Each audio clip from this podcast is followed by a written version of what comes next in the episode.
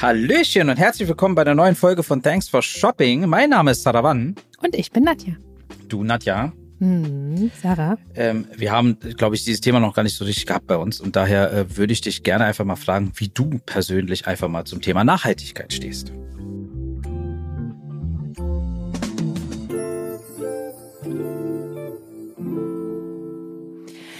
Oh, das ist, ähm, das ist ein sehr spannendes Thema und, und ein sehr wichtiges Thema. Und ähm, ich gebe zu, ich bin da ein bisschen bequem. Ich glaube, wie die meisten Menschen. Und ich bin sehr froh, dass äh, die Generationen nach uns jetzt äh, so in dieses Thema reingehen und rumnerven und Stress machen. Und die Mittel sind vielleicht nicht immer die richtigen, okay, aber das äh, sei der Jugend gegönnt.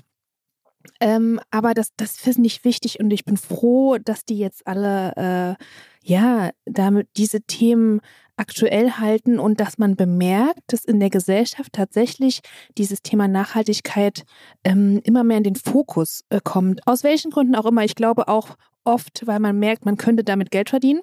Aber das ist total egal, warum. Hauptsache, es wird ein Thema. Ja, also ich bin auch der Meinung, also dass äh, die Hartnäckigkeit der jungen Leute ähm, schon positiv ausgewirkt hat sich generell auf äh, ganz besonders auch im ländlichen Gebiet. Also mein Schwiegervater, der kommt, die, äh, meine Frau kommt aus einem ganz kleinen Dorf in Rheinland-Pfalz. Ähm, wo diese Themen meiner Meinung nach sehr spät ankamen, sogar später, also wir wohnen in Berlin, ne? Also wie, wie klingt das, oder teilweise in den Großstädten, Hamburg, München etc. Äh, meine, meine Schwester hat, äh, wohnt jetzt in Wiesbaden und so weiter. Da, da passiert etwas. Aber es ein ganz, ganz kleinen ländlichen Gebieten, wo jeder jeden kennt, kam das relativ spät an, aber er hat es geschafft und hat sich dafür entschieden, eine Photovoltaikanlage auf sein Dach zu hauen. Ja, hat er gemacht. Hat aber auch wiederum gedauert, weil das alles wieder in dieser ganzen Covid-Phase war. Ja, also Lieferungen, mhm. Verengpässe etc. Und das ging gut. Und es läuft auch. Also ich habe mir das auch angeguckt. Ich war, glaube ich, sogar bei dem, bei dem, also sie hatten so zwei Installationsschritte. Bei der zweiten Installationsschritt war ich sogar da vor Ort und habe zugeguckt. Das Wetter war angenehm, deswegen konnte ich draußen stehen und zugucken. Ähm, und fand es total interessant, wie das gemacht wurde. Und ich hatte damals diesen einen Mitarbeiter da gefragt, ähm, wo die das alles machen. Ne? Und ähm, der war grundsätzlich in so einer kleinen Firma, die sind da auf diesem ländlichen Gebiet unterwegs, machen da so äh, noch Postkartenwerbung, ja, äh, in den Briefkästen und, und, und fragen nach, ob die Leute und, und informieren die. Also das ist doch viel wichtiger. Sie informieren die hm. und bringen sie dann dazu, letztendlich auch ihr Mindset etwas anzupassen oder zu erneuern oder weiterzuentwickeln. Und dadurch haben sie irgendwie in diesem Dorf jedenfalls geschafft, dass es sehr, sehr viele machen. Also wenn du heute durch dieses Dorf fährst, es gibt nur eine Hauptstraße und ein paar Nebenstraßen, ja, also ist nicht viel, kann, kann man schnell durchfahren, aber man sieht eine Veränderung im Straßenbild, wenn man mal ein bisschen schaut.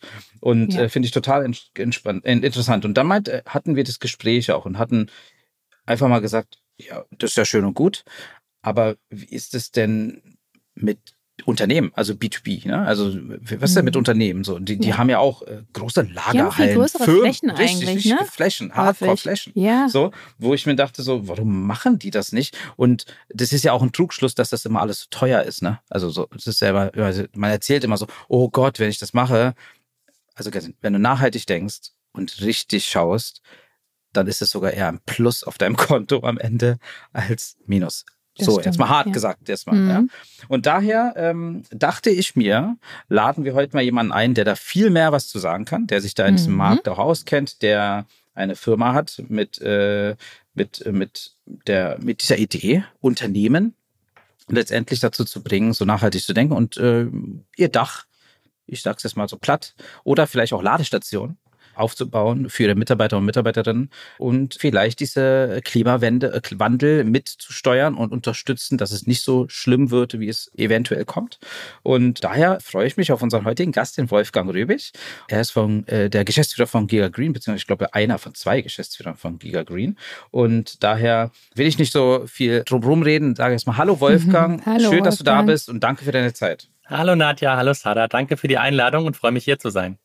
Ja. Schön, dass du da bist. Sehr, sehr schön. So, Wolfgang, ich habe jetzt schon ein bisschen so rumgestachelt, rumgestammelt, ja, aber ich glaube, aus deinem eigenen Mund kommt es, glaube ich, viel besser. Ihr, ihr seid Giga Green. Ähm, ihr, wer seid ihr? Was macht ihr? Und was ist, äh, ja, was ist Giga Green? Genau, also warum Giga Green oder was ist Giga Green? Wir haben Giga Green gegründet, weil wir eine Gigatonne CO2 einsparen wollen, also eine Milliarde Tonnen das ist ein großes, sehr großes Ziel. Aber wir haben in der Vergangenheit gelernt, wir haben auch schon ein paar Unternehmen aufgebaut, äh, dass das Ziel, was man sich am Anfang jetzt auf jeden Fall so groß sein muss, dass man Angst davor hat und dass man sagt, das ist eigentlich kaum zu erreichen. Ja, dann ist es groß genug, Tipp. dass man da rangehen kann. Und genau wie du es schon eingängig gesagt hast, da gibt es doch viele Firmen mit vielen Flächen und wir haben uns vor einigen Jahren gefragt, wieso haben die keine Photovoltaikanlage? Weil das ist für uns, äh, gefühlt war das ein No-Brainer zu sagen, okay, da gibt es einen Standort, da wird viel Strom verbraucht und gleichzeitig habe ich eine große Dachfläche, die ungenutzt ist. Und wir haben uns das dann ein mhm. bisschen näher angeschaut und haben gesehen, es gibt über eine Million Gewerbedachflächen in Deutschland, die keine PV-Anlage haben und haben uns gefragt, woran liegt das? Und das sind letztlich so zwei Hauptthemen, die wir identifiziert haben. Das eine ist mal, ähm, das ist schon nicht unerheblich von den äh, Investitionskosten. Also wir reden da über siebenstellige, teilweise achtstellige Beträge. Nicht jedes Unternehmen kann oder möchte das investieren. Aber auf der anderen Seite ist es auch so, ähm, der Aufwand, eine PV-Anlage im Gewerbebereich zu installieren, ist erheblich höher als im Endkundenbereich. Also im Endkundenbereich ist es äh, salopp gesagt so, äh, man legt ein paar Module aufs Dach, hängt den Wechselrichter an die Wand, äh, macht den Netzanschluss und ist fertig. Und wenn ich jetzt aber in einem äh, B2B-Bereich bin, ist es so, wir reden ja über große Strommengen. Das heißt, eine Anlage, die größer als 160 kW Peak ist, die muss zertifiziert werden. Das äh, ist ein relativ aufwendiger Prozess. Man muss sehr viele Unterlagen besorgen und auch in der ganzen Konzeption, Messkonzept. Und ich möchte gar nicht zu tief einsteigen, weil ich die Leute nicht langweilen möchte mit äh, zu sehr Details. Aber wichtig zu wissen ist, es dauert locker 100 bis 150 Projektstunden, die wir investieren müssen, von dem Zeiten, wo der Kunde sagt, ich möchte möchte gerne so eine Anlage haben, bis die Anlage ist wirklich auf dem Dach und funktioniert. Und das sind genau die beiden Gründe, wo Unternehmen sagen, ich möchte zwar schon günstigen Strom, aber jetzt irgendwie drei Millionen Euro in die Hand nehmen und dann irgendwie am besten noch zwei Leute einstellen, die sich darum kümmern. Das ist aufwendig. Ich bin mit meinem Kerngeschäft sehr gut, ähm, sage ich mal, habe ich sehr gut zu tun. Und deswegen haben wir ähnlich, wie wir es in der Vergangenheit im E-Commerce gemacht haben, geguckt, können wir ein Produkt oder Produkte bauen, die den Nutzen für den Kunden nach vorne stellen, das, was er eigentlich möchte, und können wir die anderen Sachen, die ihn davon so ein Stück weit abhalten, rausnehmen. Und äh, das ist uns ähm, zumindest so, was wir jetzt von den Kunden hören, ganz gut gelungen und sind dabei jetzt äh, mehr und mehr Unternehmen dann grüner zu machen. Spannend. Äh, du hast es gerade schon erwähnt, ne? Also ich, ich habe eben letztendlich nur gesehen, wie es für den Endkunden da aufgebaut wurde auf dem Dach und dachte so, hm, okay, warum machen das nicht andere mit größeren? Aber mir ist schon klar gewesen, dass je größer die Fläche, je mehr Strommenge man braucht, es wahrscheinlich komplizierter wird. Ich bin eben nicht vom Fach, aber man kann sich vorstellen. Ähm, aber grundsätzlich, ähm, bevor wir weiter auf Giga Green eingehen, du hast es schon selber erwähnt, mit, mit selbst andere Firmen gehabt, etc. aus Erfahrung. Erzähl mal von deinem Background. Woher kamst du, kommst du und, äh, und ähm, wie kam es am Ende letztendlich doch zu diesem Idee, Giga Green zu gründen und äh, äh, loszulegen damit? Ähm, genau, einfach mal vielleicht ein bisschen dein Lebenslauf, dein beruflicher Le Werdegang. Okay, also ich sag mal, mein beruflicher Werdegang hat früh begonnen. Ich habe so in der 8., 9. Klasse damals gedacht, ähm, mit den paar Euro Mark, damals die ich noch irgendwas Taschengeld habe, kann ich da was tun und äh, das ein bisschen aufzubessern und habe unter anderem angefangen, in einem Handyladen nebenbei zu arbeiten, wo ich einfach auf Stundenbasis ein paar Handys mit Vertrag verkauft habe. Da hießen es noch Handys, nicht Smartphones. Ja, genau. Es gab noch keine Smartphones. Genau. genau. Das genau. waren noch Handys. Also, das war tatsächlich in den 90er Jahren, letztes Jahrtausend. Also ich merke auch, ich werde alter, ja. Und äh, dementsprechend, das war äh, eine wilde Zeit, hat Spaß gemacht. Das war so wirklich die Anfänge des Ganzen. Und ähm, mir ist dann aufgefallen, dass ich da zwar für meine Verhältnisse mit 12 Mark die Stunde gut bedient war, aber gesehen habe, dass natürlich da für den Inhaber des Geschäfts auch ein bisschen mehr hängen geblieben, äh, geblieben ist. Also habe ich mich entschlossen, dann mit 18 ein Gewerbe anzumelden, äh, während ich mein Abi gemacht habe und habe einfach allen Freunden, Bekannten, Lehrern, eigentlich alle, die ich kannte, gesagt, hey, wenn ihr ein Handy braucht und einen Vertrag, ich bin euer Mann. Ja. Und dann habe ich quasi äh, neben der Schule habe ich dann äh, Handys verkauft, mit meinem Auto nach der Schule durch die Gegend gefahren, habe äh, äh, Verträge gemacht zu Hause bei den Leuten und cool. ähm, habe dann irgendwie in der Zwischenzeit, während ich das Abi gemacht habe, schon 2000 Kunden gehabt. Das war also äh, lief ganz gut. What? Ich wollte aber dann auch studieren und äh, war dann so ein bisschen im Zwiespalt, was mache ich jetzt eigentlich? Und ähm, dann habe ich mit einem Kumpel gesprochen, habe gesagt, pass auf, wir mieten mal einen kleinen Laden an, 300 Euro Miete damals im Monat, das war unglaublich viel Geld für mich und ich dachte, okay, zwei Jahres Mietvertrag, wenn der schief geht, dann hast du ein Problem. Ja, das war so der erste Gedanke, aber wir hatten schon ein paar Kunden, haben gesagt, lass uns das machen.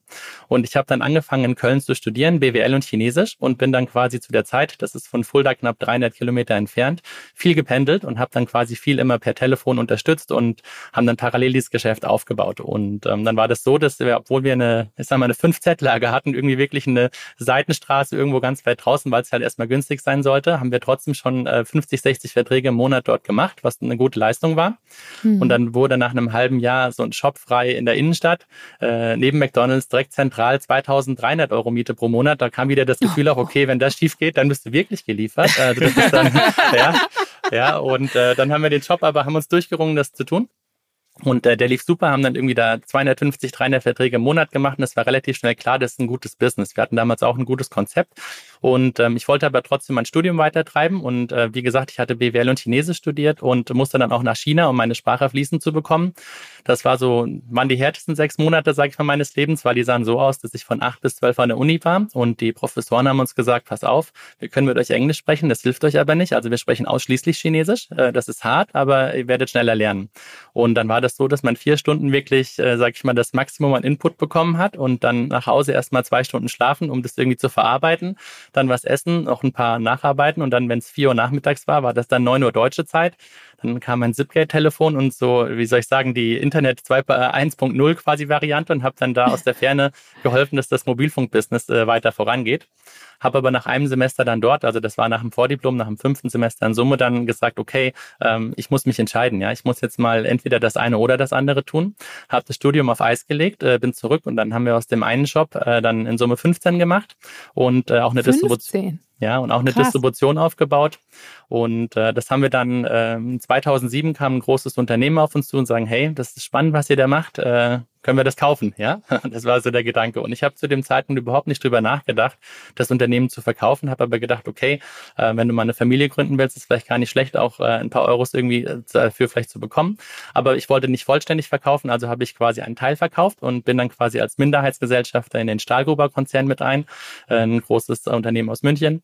Und ähm, so kam das dann quasi, dass ich in dem Mobilfunk dann ein bisschen breiter aufgestellt war. Wir hatten natürlich jemanden, der dann auch äh, gerade diese Schwierigkeiten, die du als junges Unternehmen hast, mit Vorfinanzierung und solche Themen äh, ein bisschen besser lösen können. Aber habe halt auch gemerkt, dass es ein Unterschied ist, ob du in einem dynamischen äh, Unternehmen mit 50 Leuten arbeitest oder in einem Konzern mit 6000 inklusive Betriebsrat und alle Konsequenzen, die das dann vielleicht auch so an Flexibilität mit sich bringt. Und ähm, habe dann nach zweieinhalb Jahren gesagt, okay, ich muss was Neues mal machen. Und äh, dann bin ich auf Groupon durch Zufall gestoßen. Abends eine Anzeige im Internet gesehen, sagt mir, hey Groupon, okay, äh, die wollen da irgendwie so Deals in Städten machen. Und ich hatte aus der Mobilfunkzeit irgendwie 15.000 äh, Kontakte, sei es Hotels und Restaurants und so weiter. Und dann bin ich nach Berlin gefahren, eigentlich in der Intention, euch zu sagen, hey, schaut mal, ich habe hier ganz viele Kontakte, lasst uns doch irgendwie einen Weg finden, ich vermittle euch die und ihr zahlt mir eine Vermittlungsprovision und dann sind wir beide glücklich. Ja, und äh, dann war das so, dass der Philipp Magin, einer der Gründer von City, die damals äh, äh gesehen hat, dass ich auch Chinesisch sprechen kann und sagte hier ähm, mal ganz kurz äh, am Rande mit diesem Folder, du sprichst Chinesisch, oder? Ich so, ja, und dann sagt er, du pass auf, äh, wir müssen jetzt nach China fliegen. Es wäre total cool, wenn du jetzt anfangen könntest, dann könntest du Donnerstag mit Sebastian nach China fliegen und da Produkte kaufen.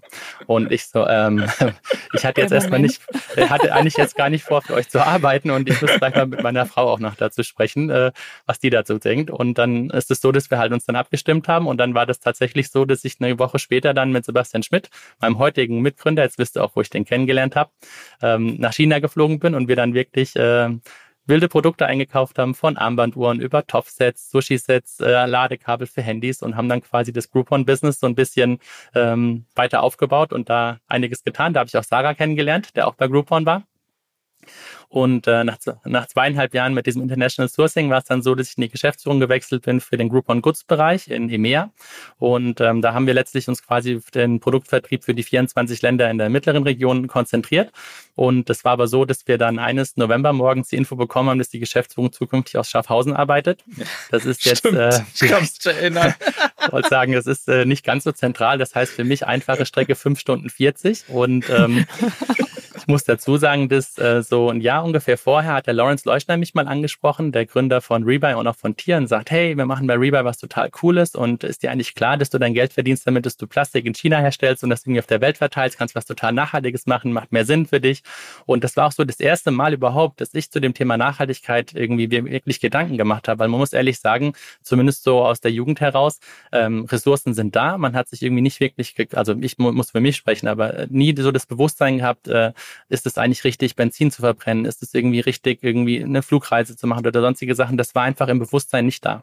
Und ähm, dann war das so, dass ich gesagt habe, hey, ähm, jetzt wäre ein guter Zeit, mich nochmal zu fragen, äh, ob ich zu Rebuy kommen möchte. Und äh, das hat er dann auch getan. Und ähm, so bin ich dann quasi äh, dann später zu Rebuy gewechselt, erst als CSO, habe dann dort quasi äh, den Sales-Bereich verantwortet und das Pricing. Und ähm, ich sag mal so zwei Jahre später auch das Marketing noch mit übernommen. Und das hat mir großen Spaß gemacht. Ich war so der erste Nicht-Gründer, der da in das Management-Team reinkam. Und äh, viele Sachen, wie man sie auch so erwartet, das war wirklich ein cooles Team und äh, super Stimmung. Und ähm, da war ich dann knapp viereinhalb Jahre es war aber auch so, dass in der Zwischenzeit der Sebastian wieder angeklopft hatte. Ähm, und zwar eine Sache, die ich übersprungen habe, die mir gerade einfällt. Als ich ja BWL und Chinesisch studiert hatte und diese Sprache sprach, kam 2004 ein Unternehmen auf mich zu und sagte, hey, du sprichst doch Chinesisch. Ich so, ja, super, ähm, ich äh, habe hier eine Solarfirma, ich brauche Solarmodule, kannst mir mal in China irgendwie helfen, welche zu kaufen, weil ich kriege keine Module, nicht ausreichend. Und nicht so, okay. Haben wir uns damals dann äh, vereinbart, wie wir das machen. Ich bin mit dem nach China geflogen und sind dann wirklich von Stadt zu Stadt. Äh, dann waren da Händler. Das war damals alles noch viel, viel kleiner. Ihr müsst euch wissen von dem Volumen. Also der hatte mhm. eine äh, 11 Megawatt Peak-Anlage seinerzeit für Michelin äh, bauen wollen. Das war unfassbar groß nach damaligem Maßstab und äh, sagte dann, okay, wir brauchen Module. Und dann sind wir da von Stadt zu Stadt und äh, waren dann in Nanjing da in dem ersten äh, Werk und dann sagte, haben wir gefragt, was habt ihr für eine Jahresproduktion? Ja, es können irgendwie drei Megawatt Peak im Jahr bauen. Und dann sagte er, okay, nehme ich. Und dann waren die so, äh, wie nehme ich? Und äh, dann äh, haben wir da quasi irgendwie ein LOI unterschrieben und so sind wir quasi dann zusammen und haben diese äh, Module zusammengetragen für ihn. Und äh, das war mein erster Berührungspunkt zu dem Thema Photovoltaik. Damals noch ähm, ganz unbedarft und einfach nur so am Rande mitbekommen. Mhm. Genau. Habe aber natürlich auch die Geschichte dem Sebastian mal während der Groupon-Zeit erzählt. Ah, okay. Und äh, dann und hat er sie so, sich gemerkt. Und der hatte sie sich gemerkt, genau. Und dann hat er mich 2015 oder 16, ich bin nicht ganz sicher, angerufen und sagt, hey Wolfgang, du hast da mal irgendwas mit Photovoltaik gemacht, oder? Nicht so, ja. Dann sagt er, du, ich habe ähm, so ein Gewerbegrundstück in den neuen Bundesländern und da waren jetzt irgendwie schon drei Leute, die wollen irgendwie eine Photovoltaikanlage auf mein Dach bauen. Was hältst du davon? Und dann habe ich mir das angeguckt und habe so ein bisschen geguckt und habe gesagt, was hältst du denn davon, wenn wir beide mal die Anlage zusammenbauen, weil das ist grundsätzlich keine schlechte Idee. Ja, Mhm. Und dann war das quasi so unser äh, erstes Projekt und äh, wir waren, wie gesagt, ja völlig unbedarft und haben auch, äh, wie soll ich sagen, viele Sachen, äh, wenig ausgelassen, was man falsch machen kann. Äh, angefangen dabei. äh, also erstmal muss man eine Dachsanierung machen, das war erstmal spannend, da die ganzen Themen, welche Dachhaut braucht man dort, was muss man beachten, Dichtigkeit und so weiter. Und dann war der nächste Schritt aber auch, dass wir dann im Anschluss, haben wir irgendwie erstmal das Datenkabel von dem Mieter durchgeschnitten, der hatte zwei Tage kein Kassensystem. Oh und dann hatten wir irgendwie die Anlage Anlage fertig gebaut, waren schon ganz happy und der Netzverknüpfungspunkt war auf der anderen Straßenseite. Das hat uns bis dahin auch noch nicht so als Problem, weil man kann ja Kabel drunter durchschießen, äh, bis wir gelernt haben, dass das eine Bundesstraße ist und man da nicht einfach so Kabel drunter durchschießen darf. Mussten dann quasi erstmal eine Genehmigung einholen, was nochmal eine ja. ganze Zeit äh, gedauert hat. Aber irgendwann war es dann soweit und die Anlage war im Netz und wir waren super happy und äh, haben halt gesagt, hey, Wahnsinn, eigentlich eine tolle Sache. Und dann ging das los, was ich euch eingängig gesagt habe. Warum mhm. gibt es eigentlich so viele Leute, die das nicht machen? Und äh, haben dann angefangen, im Bekanntenkreis so ein bisschen mal einen anderen Unternehmer anzusprechen, haben dem das erklärt und er sagt, hört sich super an, könnt ihr gerne machen. Und dann hatten wir unsere zweite Anlage. Und ähm, dann haben wir gesagt, okay, äh, lasst uns mal schauen, da scheint auf jeden Fall ein gewisses Potenzial zu sein. Und das war jetzt, sage ich mal, vor vier, fünf Jahren noch nicht so ein No-Brainer oder so in aller Munde, wie das heute ist. Weil heute ist, mhm. sage ich mal, Photovoltaik, äh, da muss man nur die Nachrichten anschalten oder in irgendeiner ja. Weise mal mit jemandem sprechen, kommt man nicht drum her. Und damals ja. war es aber, es gab zwar die Technik schon 15, 16 Jahre, aber es ist gerade im Gewerbebereich noch nicht in der Masse angekommen. Und äh, dann war es für uns halt wichtig zu sagen, okay, ähm, wie kriegen wir das jetzt eigentlich hin? dass wir da ähm, die Leute davon überzeugen, dass das was Gutes ist, weil am Ende gibt es mehrere Punkte, die du bedienen musst. Du musst einmal wirtschaftlich relevant sein. Wenn du den Leuten kein Geld sparst, dann ist es nicht wirklich spannend. Und auf der anderen Seite musst du aber auch das so einfach machen, dass du denen jetzt nicht sagst, okay, du musst nur 50 Stunden mit mir das und das machen und dann das und das und das. Also haben wir gesagt, lass uns ähnlich, wie wir es auch in der Vergangenheit gemacht haben. Und da ist für mich immer Rebuy so das gute Beispiel. Äh, jeder hat zu Hause Bücher, CDs, DVDs, aber niemand stellt das auf Ebay ein, weil es einfach viel zu aufwendig ist, das zu tun und dann mit allen Leuten zu sprechen. Und dann nimmst du halt den Scanner, scannst quasi einfach die ERN-Codes ab, kriegst einen festen Preis und es wird zu Hause abgeholt. Und mit dem Ansatz auch so ein bisschen zu sagen, wie schneiden wir das Produkt denn so, dass der Kunde das, was er eigentlich möchte, nämlich nachhaltige, günstige Energie bekommt, ohne all die Sachen, die als Hasenfuß da üblicherweise mitkommen, viel Geld in die Hand nehmen, äh, sich in die Materie einarbeiten, kümmern, die ganzen Unterlagen zusammen machen, Statik prüfen. Also äh, ihr könnt euch nicht vorstellen, wie lange es eigentlich dauert, bis man wirklich alle Voraussetzungen geschaffen hat, dann so eine Anlage aufs Dach zu bringen. Also es ist tatsächlich die Installation ist das kürzeste und kleinste an der ganzen Sache und äh, haben dann quasi letztlich drei Produkte gebaut für unsere Kunden. Äh, ich mache vielleicht mal einen Punkt an der Stelle, weil ich merke, das wird zum Monolog Nee, und äh, nee, super. Spannend. Nein, nein, ist super spannend. Wir, deswegen, Ja. wir hören einfach nur klassisch zu und ihr habt auch ganz klassisch Learning by Doing gehabt, ja? ja, auf jeden Äh, Fall. Und, und, und das äh, ist ja immer eine schöne, schöne, schöne Story auf jeden Fall als, als Founder.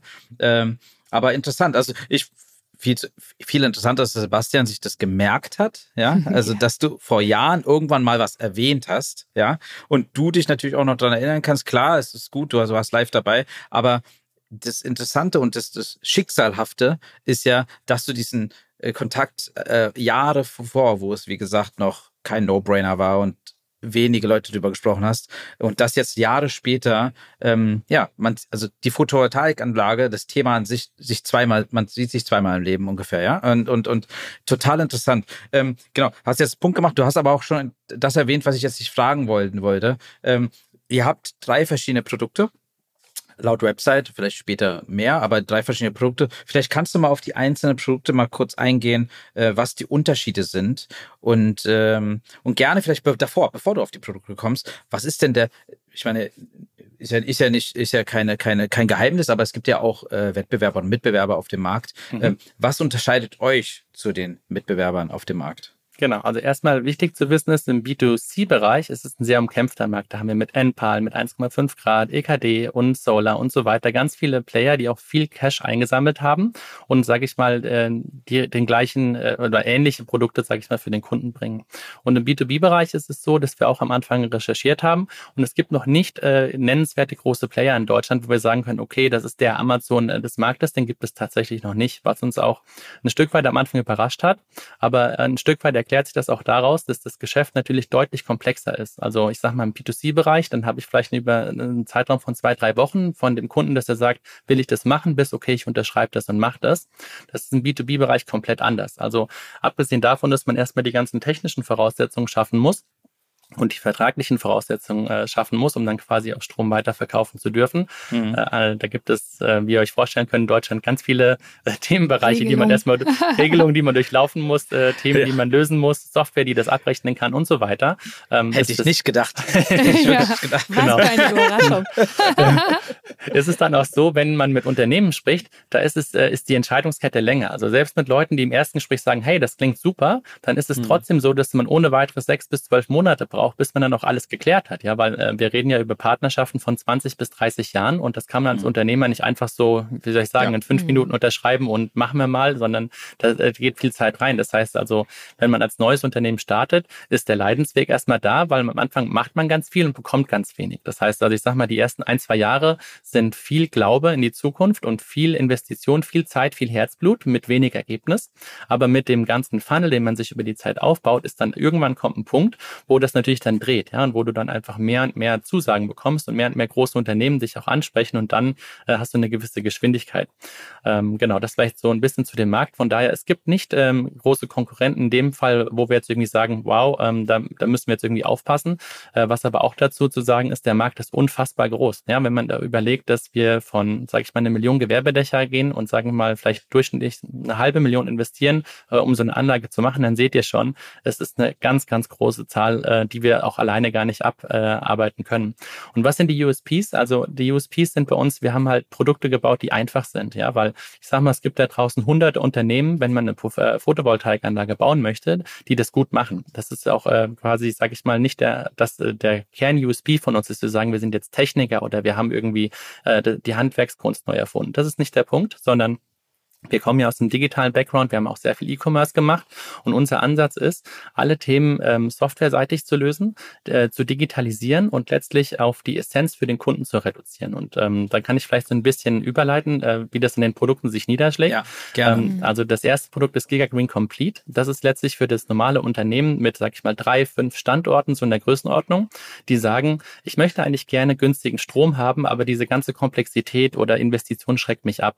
Und das sieht so aus, dass wir quasi die Anlage auf dem Dach errichten. Wir betreiben die Anlage, finanzieren die Anlage, reinigen, warten, alles, was dazukommt. Also das wirklich rundum sorglos Paket, sagen wir auch, ähm, sodass der Kunde wirklich dann sich nicht kümmern muss und bekommt von uns dann quasi einen festen Strompreis. Und er kann für fünf Jahre, zehn Jahre oder 20 Jahre eine Strompreisgarantie bekommen. Und ich sage mal so, in der heutigen Zeit kriegt man kaum noch zwei Jahre Strompreisgarantie, wenn man zu einem Stromanbieter geht. Stimmt, ja. Ähm, ist das ein großer Vorteil. Und äh, das Tarifgrid sieht so aus, dass das bei 12,9 Cent pro Kilowattstunde losgeht und in der Spitze so bei 18,9 Cent endet. Das heißt also, wir sind jenseits der 20, also immer unterhalb der 20 Cent. Und ähm, als Unternehmen ist es so, dass ich aktuell eigentlich selten unter 40 Cent pro Kilowattstunde einkaufen kann. Also der Preisvorteil ist groß und man hat den Vorteil, dass man wirklich, ähm, wie soll ich sagen, sich nicht weiter kümmern muss und einfach diesen günstigen Strom bekommt. Das ist so complete, das ist das Standardprogramm.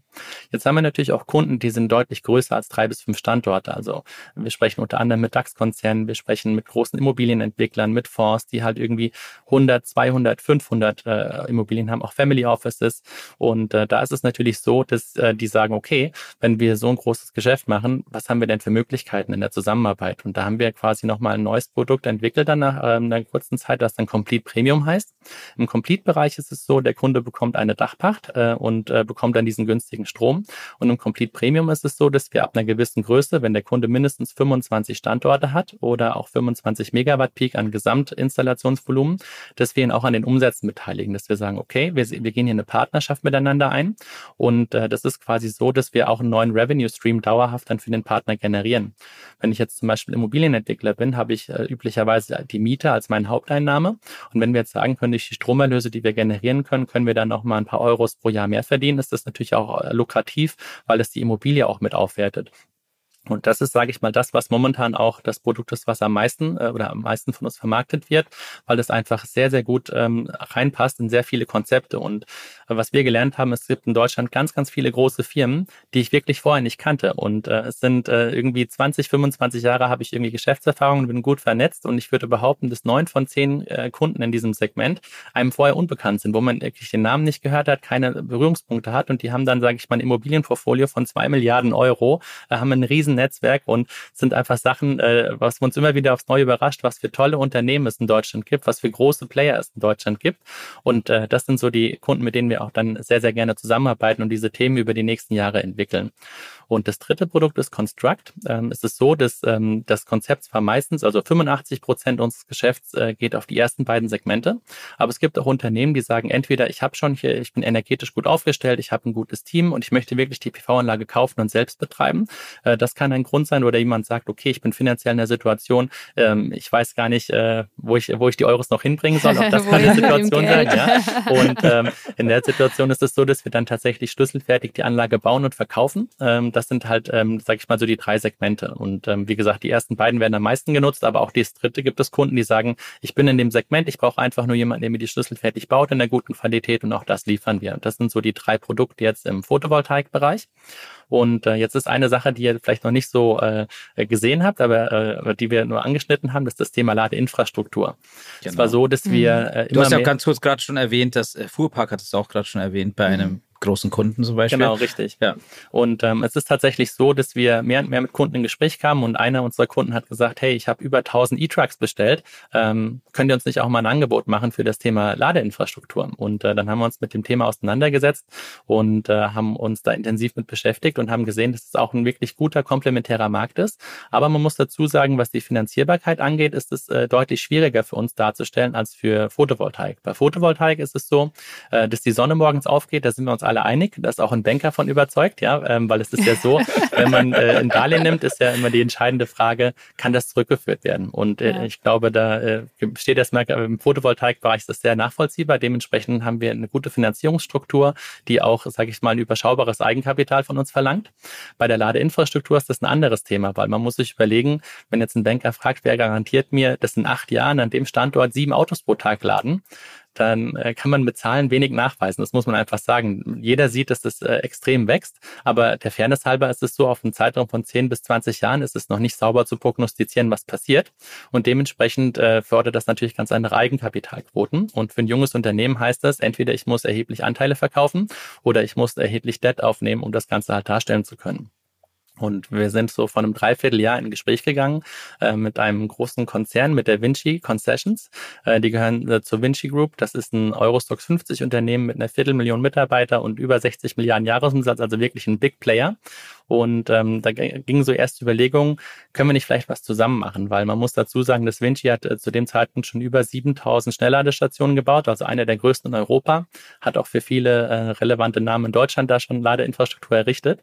Und äh, man muss wirklich sagen, wir waren sehr überrascht, wie schnell und agil ein Unternehmen dieser Größe durch ihre Fragmentierung wirklich agiert. Und wir haben es dann geschafft, von Erstgesprächen letztes Jahr Mai, Juni äh, bis dieses Jahr im Februar tatsächlich jetzt ein Joint Venture zu gründen. Das heißt also, wir haben eine 50-50 Beteiligung gemacht mit Vinci und Gigagreen, wo wir jetzt, äh, also die durch ihre Tochter Eliso das tatsächlich abwickeln. Sie haben also ein Tochterunternehmen, was für Ladeinfrastruktur zuständig ist. Und äh, jetzt haben wir quasi da ein Konstrukt geschaffen, wo auch äh, Vinci da uns eine gute Finanzierung da ermöglicht hat. Und jetzt können wir quasi genauso stark und schnell wachsen im Ladeinfrastrukturbereich, wie wir das auch im Photovoltaikbereich können. Also krass. Es ist, ist krass und das ging auch. Das ja, ja, ja, also es ist ja auch relativ schnell. Ich meine auch dadurch, dass ihr im B2B-Bereich unterwegs seid und letztendlich auch Kontakt kamt, habt ihr gemerkt, was es an Unternehmen einfach gibt hier äh, in Deutschland. Ich meine, wir reden jetzt gerade immer noch von Deutschland. Ich kann mir vorstellen, dass natürlich langfristig die Vision Europa ist. Also da, da, da ist ja ist ja noch extrem viel Luft nach oben. Ähm, und ihr habt ja auch neben Ladestationen auch noch diese ganzen Speicheranlagen, äh, die ihr baut, ne? Vielleicht genau. gehst du da kurz mal drauf mit ein. Genau, vielleicht noch zum ersten Thema Deutschland ja, und Fokus, genau. Klar. Also ähm, äh, bei Groupon hast du ja mitbekommen, haben wir es ein bisschen andersrum gemacht. Da ja. sind wir in, äh, in zweieinhalb Jahren irgendwie in 47 Länder gewachsen, ja, um dann aber auch gut. zwei Jahre später die Hälfte wieder zuzumachen. Und äh, man lernt ja auch, also man lernt viele Sachen, die man gut machen kann, man lernt aber auch Sachen, die man besser machen kann in seinem Leben. Und äh, wir wollen definitiv auch äh, perspektivisch ins Ausland, aber man muss zwei Sachen sagen. Zum einen ist es wichtig, erstmal seine Hausaufgaben in dem Kernmarkt zu machen. Auch wenn wir schon super Kundenzuspruch haben, ein gutes System geschaffen haben, gibt es auch da immer noch Themen, die wir besser machen können und äh, wollen, äh, sage ich mal, die nächsten eineinhalb Jahre uns darauf fokussieren, wirklich auch relevante Volumen jetzt erstmal in Deutschland umzusetzen. Aber natürlich ist es so, wir sprechen mit sehr vielen internationalen Kunden, die auch sagen, hey, ich habe Standorte in Frankreich, in Belgien, in Slowenien, könnt ihr das auch bauen? Und ähm, das Errichten ist tatsächlich auch ähm, relativ ähm, möglich. Also wir können im Ausland bauen und wollen das auch machen. Aber das Konzept Complete und Complete Premium äh, beinhaltet auch, dass man nachhaltige Banken braucht, die einem das dann auch ermöglichen in der Finanzierung. Und unsere jetzigen Finanzierungspartner sind ausschließlich für Deutschland in der Finanzierung, sind aber jetzt auch schon in Gesprächen mit anderen Banken, um genau das auch zu ermöglichen. Also ich sage mal, in den nächsten 24 Monaten ist es nicht ganz unwahrscheinlich, dass das Konzept auch in andere Märkte ausgerollt wird. Spannend, spannend. Und ja, genau. Und dann äh, hatten wir, also wie gesagt, ich habe ja auf der Website gesehen, genau. Das waren okay, Photovoltaikanlagen, Ladestation, Speicher. Wichtig. Speicher weiß ich auch. Das war äh, früher ein Problem. Äh, da musste man äh, sofort verbrauchen, den Strom, den man erzeugt hat, oder er war einfach weg, weil, weil die Speicher noch nicht so weit waren. Das und ich weiß auch, dass die sehr teuer sind. Genau richtig. Äh, da sagst du zwei wahre Worte. Also zum einen ist es so, äh, die Sonne läuft ja nicht exakt so und auch die Wolken laufen nicht exakt so, wie der Stromverbrauch ist. Und das macht einen erheblichen Unterschied. Aber der zweite Punkt ist auch ein wichtiger Punkt, die Kosten. Und zwar, was man sich klar machen muss, ist, also ein Speicher erstmal, es gibt zwei äh, oder es gibt drei Formen von Speicher. Zwei davon sind relevant für unser Geschäftsmodell. Das erste ist ein zyklischer Speicher. Das heißt, ich bringe klassisch Energie, die ich am Tag erzeuge, in die Nacht, um so quasi auch zur Dunkelzeit ähm, dann Energie verbrauchen zu können. Das zweite ist eine Lastspitzkapsel Verknappung. Das ist ein bisschen vielleicht, hört sich kompliziert an. Was heißt das? Wenn man ein Unternehmen ist und man möchte einen Stromanschluss bestellen bei einem Energieanbieter, dann ist es so, dann muss man ja wissen, wie viel Energie muss ich da maximal abrufen. Ja, und wenn ich jetzt zum Beispiel sage, ich brauche einen Anschluss, der 1000 kW liefern kann, was nicht unüblich ist für ein Unternehmen, dann muss ich für jedes kW, was bereitgestellt wird, eine Gebühr bezahlen pro Jahr. Die liegt je nachdem, wo wir in Deutschland sind, zwischen 60 und 150 Euro. Das heißt, also ich zahle da schon mal unter Umständen 150.000 Euro im Jahr einfach nur nur, dass ich die Theorie, äh, die Energie abrufen könnte, nicht, dass ich das tue. Und jetzt gibt es manche Unternehmen, die haben einen sehr gleichbleibenden Stromverbrauch, der quasi immer, sage ich mal, im gleichen Bereich pendelt. Es gibt aber auch andere, die haben letztlich sehr starke Lastspitzen. Das heißt also, die sind vielleicht, sage ich mal, 90 Prozent der Zeit auf 500 kW, brauchen aber dann für eine Woche im Jahr 1000 kW dann müssen die trotzdem für diese 1000 kW quasi die Bereitstellung zahlen. Selbst wenn du es nur eine Minute nutzen würde, eine, eine Viertelstunde im Jahr nutzen müsstest, muss man trotzdem die Bereitstellung zahlen, weil der Energieanbieter muss das ja vorhalten, dass wenn es gebraucht wird, da ist. Und ein Lastspitzkap-Akku ist so, dass man sich einen Lastgang anschaut. Ein Lastgang heißt, das ist ein Stromprofil, wo man sich aufs komplette Jahr anguckt, wie viel Leistung wird pro Viertelstunde abgerufen. Und wenn man dann rausfindet, dass es ein paar wenige Punkte im Jahr gibt, wenn ich zum Beispiel im Sommer irgendwie die Klimaanlagen anhabe, die jetzt irgendwie die Spitze machen oder irgendwelche Sachen, ich sag mal, ein Fußballverein ist ein gutes Beispiel, die haben ein relativ niedriges Grundrauschen, aber wenn die dann das Flutlicht anmachen und die Rasenheizung anmachen, dann knallt das nach oben, ja. Und wenn man identifizieren kann, dass diese Lastspitzen hoch, aber nicht lange sind, dann kann man einen Speicher machen, der die abfängt. Das heißt, man äh, speichert quasi die Energie ein über einen längeren Zeitraum und nimmt sie nur in den Momenten, wo ich diese hohe Last brauche, weil dann kann ich vielleicht statt 1000 kW Netzanschluss nur 700 kW Netzanschluss bestellen und spare dadurch Geld. Das sind so die beiden Einsatzgebiete für die Speicher, die wir haben.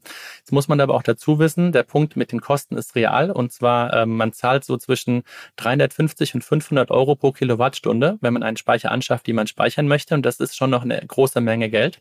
Und deswegen äh, gibt es Kunden, wo das Sinn macht, wo wir auch schon Speicher einsetzen, aber für die meisten Kunden setzen wir noch keine Speicher ein, aber äh, planen das perspektivisch ein nachzurüsten. Ähm, in 2020 gab es eine Aussage, dass die Speicherkosten in den nächsten fünf Jahren um ungefähr 70 bis 80 Prozent zurückgehen, einfach weil wir neue Forschungen haben, also neue Arten von Speicher haben, aber auch einen Skaleneffekt haben, besonders durch E-Autos. Und dann wisst ihr aber selbst, kam zum einen Corona was die Lieferketten komplett durcheinander gehauen hat. Dann ist leider der Krieg ausgebrochen, was auch nochmal die Situation verschärft hat, sodass diese Preis, dieser Preissprung nach unten einfach noch nicht passiert ist. Ähm, das ist aber aus unserer Sicht aufgeschoben und nicht aufgehoben. Das heißt, wir gehen davon aus, wenn sich Sachen wieder in normale Bahnen bringen, wenn die Skaleneffekte einsetzen, dann gehen die Preise runter und sobald die in einem Preisbereich sind, wo das attraktiv ist, werden wir das auch für alle Bestandskunden nachrüsten, um dann den Eigenverbrauch einfach noch weiter zu verbessern. Ich habe eine lustige Geschichte zum Thema Speicher. Ein Freund von mir baut eben PV-Anlagen für Privatleute und hat zu Hause äh, auch überall diese Anlagen stehen. Und äh, seine damalige Frau, die durfte immer nur dann den Geschirrspüler und die Waschmaschine nutzen, wenn gerade die Sonne geschienen hat. Und wenn es dunkel war, mussten die alle den Strom sparen. Das hat die alles so genervt. Aber der hat das, wollte das halt wirklich effizient nutzen. Das da muss immer ja, dran denken, wenn wir ich, über Speicher ich, reden. Ich muss hier als Betroffener antworten, weil genau das, das war bei mir das war bei mir relativ ähnlich. Also wir haben, ich habe zu Hause auch eine PV-Anlage 2014 schon auf unser Haus gemacht und äh, habe das dann quasi in mehreren Ausbaustufen jetzt irgendwie zweimal noch vergrößert und einen Speicher eingebaut. Aber ich bin auch mhm. derjenige, der meiner Frau auch schon mal eine WhatsApp geschrieben hat. Kannst du bitte mal das Auto anstecken, weil es ist total super gerade von der Sonne. ja. Und, äh, und man hat auch, ja auch irgendwie auf dem Handy immer so die Auswertung, ja. wie es gerade produziert. Und dann hat er auch immer, oh, jetzt, jetzt, jetzt musst du den Geschirrspüler anmachen. Jetzt, jetzt, jetzt, jetzt. Ich habe aber auch gelernt, dass es manchmal besser ist, vielleicht nicht die letzten zwei Kilowattstunden zu optimieren und da vielleicht den Seelenfrieden seiner Familie auch ein ja. Stück weit nach vorne zu stellen. Von daher, ja, äh, Speicher äh, helfen auf jeden. Fall. Ich habe jetzt äh, quasi auch noch einen zweiten Speicher, deswegen bin ich ganz happy und äh, kann dann deswegen auch, wie soll ich sagen, die nervenden Anrufe lassen. äh, und aber ich verstehe das sehr, sehr gut. Es macht riesen Spaß, wenn man eine App hat und wirklich sieht, was da passiert. Und es ist beeindruckend, wie viel man wirklich äh, selbst erzeugen kann. Also jetzt in der Ausbaustufe, wo wir sind, schaffen wir es so zwischen 80 und 85 Prozent der Energie im Jahr quasi autark zu leisten. Und da ist auch schon die Heizung mit dabei. Wir haben eine Wärmepumpe, also es ist wirklich quasi all-in, inklusive Autoladen und so weiter. Und ähm, natürlich ist es ein finanzieller Antrieb, das zu tun, aber es macht auch unglaublich Spaß, das zu tun. Also es ist wirklich, ich kenne ja ganz viele Leute, die PV-Anlagen haben und wenn man dann erstmal drin ist, dann ist es wirklich so wahrscheinlich wie andere vielleicht Aktien kaufen und dann fünfmal am Tag gucken, wo der Kurs steht. So schaut man dann, wenn die Sonne irgendwie scheint, äh, wie viel Kilowattstunden habe ich heute erzeugt. Ja, man ist, es ist auch so ein Stück Unabhängigkeit. Also ich glaube, alle mit, mit diesem Krieg und der äh, Explosion der Energiekosten haben gemerkt, wie abhängig wir sind von diesem ganzen Thema. Und wenn du dann deinen eigenen Strom produzieren kannst, dann macht das einfach Spaß. Das ist wie als wenn du dein Brot selber bäckst oder so. Ne? Immer mhm. wenn du etwas selber für dich entstehen lassen kannst, um das zu nutzen, ist das immer ein tolles Gefühl.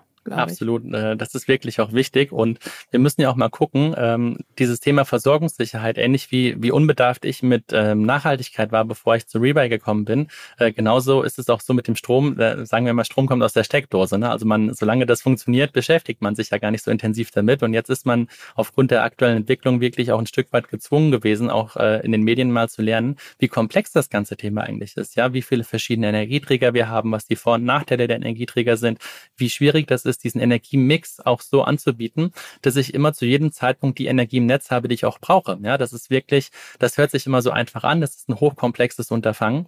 Und äh, wenn man jetzt irgendwie mal ähm, den Schritt zurück macht und sieht, dass wir aus der Kohle aussteigen wollen, dass wir aus Öl aussteigen wollen, dass wir aus Atom aussteigen wollen, dass wir auch perspektivisch aus Gas aussteigen wollen und gleichzeitig aber einen steigenden Energiebedarf haben, weil was wir uns klar machen müssen ist, wir haben ja ein paar politische Entscheidungen, die sicherlich absolut gut sind und in die richtige Richtung gehen, aber die auch viele Herausforderungen bieten. Das fängt damit an, dass wir Wärme elektrifizieren. Ja, das heißt, wie ihr wisst, ist ja in Kürze es nicht mehr erlaubt, Öl- oder Gasheizung neu einzubauen.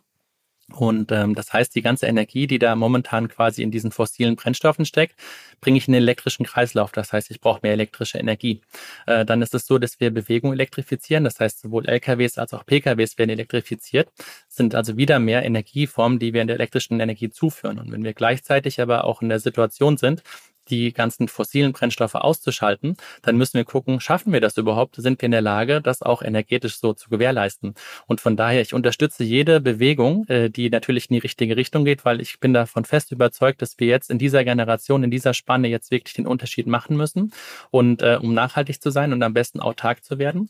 Aber wir müssen gleichzeitig auch immer, äh, wie soll ich sagen, gesunden Dreisatz anwenden und sagen, okay, ich schalte dann aus, wenn ich genug Neues geschaffen habe. Weil wenn ich eine Deadline setze und sage, in 2024 schalte ich das aus und in 2028 schalte ich das aus, das ist nett und ich mag Ambitionen, aber am Ende muss auch die Energie da sein. Es hilft ja niemandem, wenn wir dann ausschalten und merken, Gut, dann haben wir jetzt halt keine Energie mehr, ja.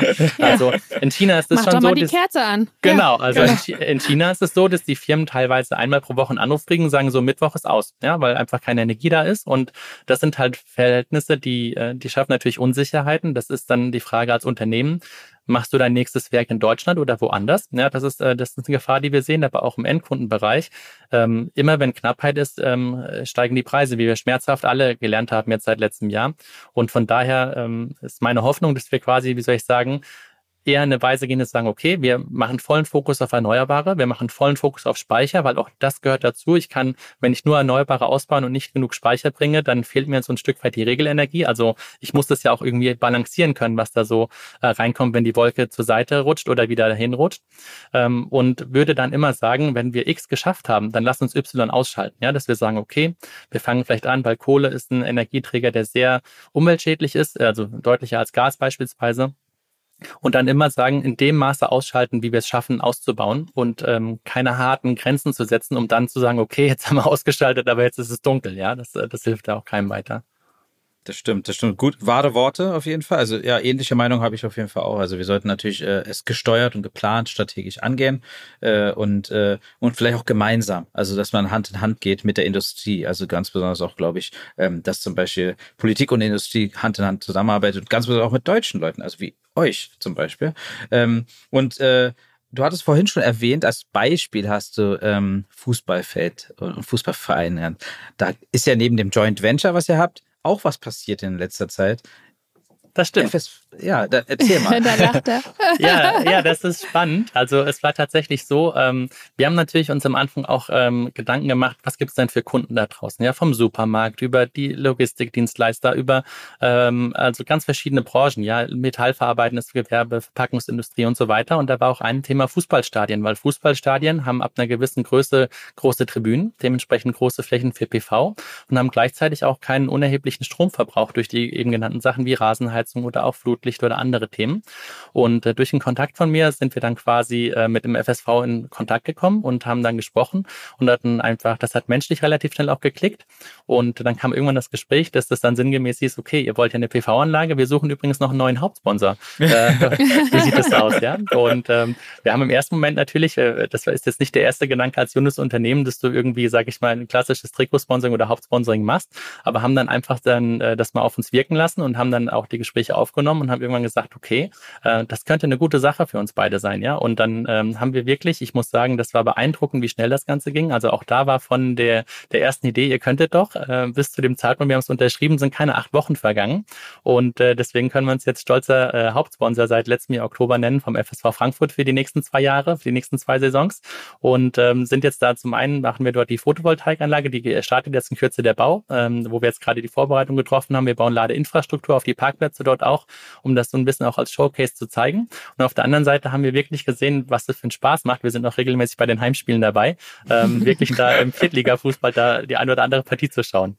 Ja, ist super. Also finde ich auch gut. Ich meine, grundsätzlich äh, kann es sich sehr weit ausbreiten. Ich, ich war in einigen Stadien in Deutschland schon unterwegs und äh, es gibt extrem viel Nachholbedarf, ähm, ehrlich gesagt. Also das kann, kann man so sagen. Und ähm, total toll. Also mega spannend, äh, Wolfgang. Wir werden es weiterhin verfolgen. Mhm. Ähm, ich kenne ja auch Online-Händler und Händlerinnen, die äh, teilweise, oder neu, letztens habe ich einen Reseller der nur Sneaker resellt, der hat eine riesen Lagerhalle, ja, so hat gekauft, ja, weil er sich leisten konnte, keine Ahnung, ja, und und hat da, also wenn der durchläuft, ist ein Schlaraffenland, was Sneaker angeht, auf jeden Fall, aber der, ja, und und der, aber der, auch der hatte nichts auf dem Dach, ne, mhm. das ist ganz klassisch flaches Rechteck gewesen, mhm. so, ja, und äh, und ähm, auch, also da, da, da ist ja auch spannend letztendlich für Online-Händlerinnen, wenn sie ein eigenes Lager haben, was meistens auch rechteckig ist äh, und flaches Dach hat, ja, äh, äh, da, dass, dass die da, da auf jeden Fall auch äh, Photovoltaik äh, nutzen. Vielleicht hast du noch irgendwie zum Ende eine Message an die Herrschaften, an die ganz besonders jungen Online-Händler und Händlerinnen, die relativ äh, schnell von Dropshipping über Amazon FBA dann ganz klassisch äh, im eigenes Lager haben. Ähm, vielleicht hast du eine Message für sie zu mitgeben und ähm, ja, deswegen gebe ich dir noch mal kurz gerne das Mikro. Genau, also vielleicht noch kurz zu sagen, es muss nicht rechteckig sein, auch andere Dachformen ja, ja. können belegt werden. Also, äh, ich habe jetzt nur das Beispiel, genau. was ich gesehen habe. Ich dachte nicht, dass Sie jetzt voller Enthusiasmus sagen, dann sagen wir, oh, mein Dach ist nicht rechteckig, ich kann leider nicht machen. Genau. Genau. Nee, stimmt, also, stimmt, stimmt. Genau, wir können gerne auch andere Formen belegen. Und ich sag mal, also äh, der Punkt ist der, jeder Unternehmer muss auf Kosten achten, ja, und äh, schaut einfach, welche Stromkosten ihr da habt. Und das ist nicht unerheblich in der Regel. Und äh, von daher, was ich euch sagen kann, all diese Gedanken, äh, wie ich anfänglich auch im Gespräch gesagt habe, äh, muss ich mich da um Finanzierung kümmern, kümmern, muss ich mich um die Abwicklung kümmern, was ist, wenn kaputt ist. Die Schmerzen können wir euch nehmen. Das heißt also, wir freuen uns auch gerne, wenn ihr irgendwie auf GigaGreen kommt.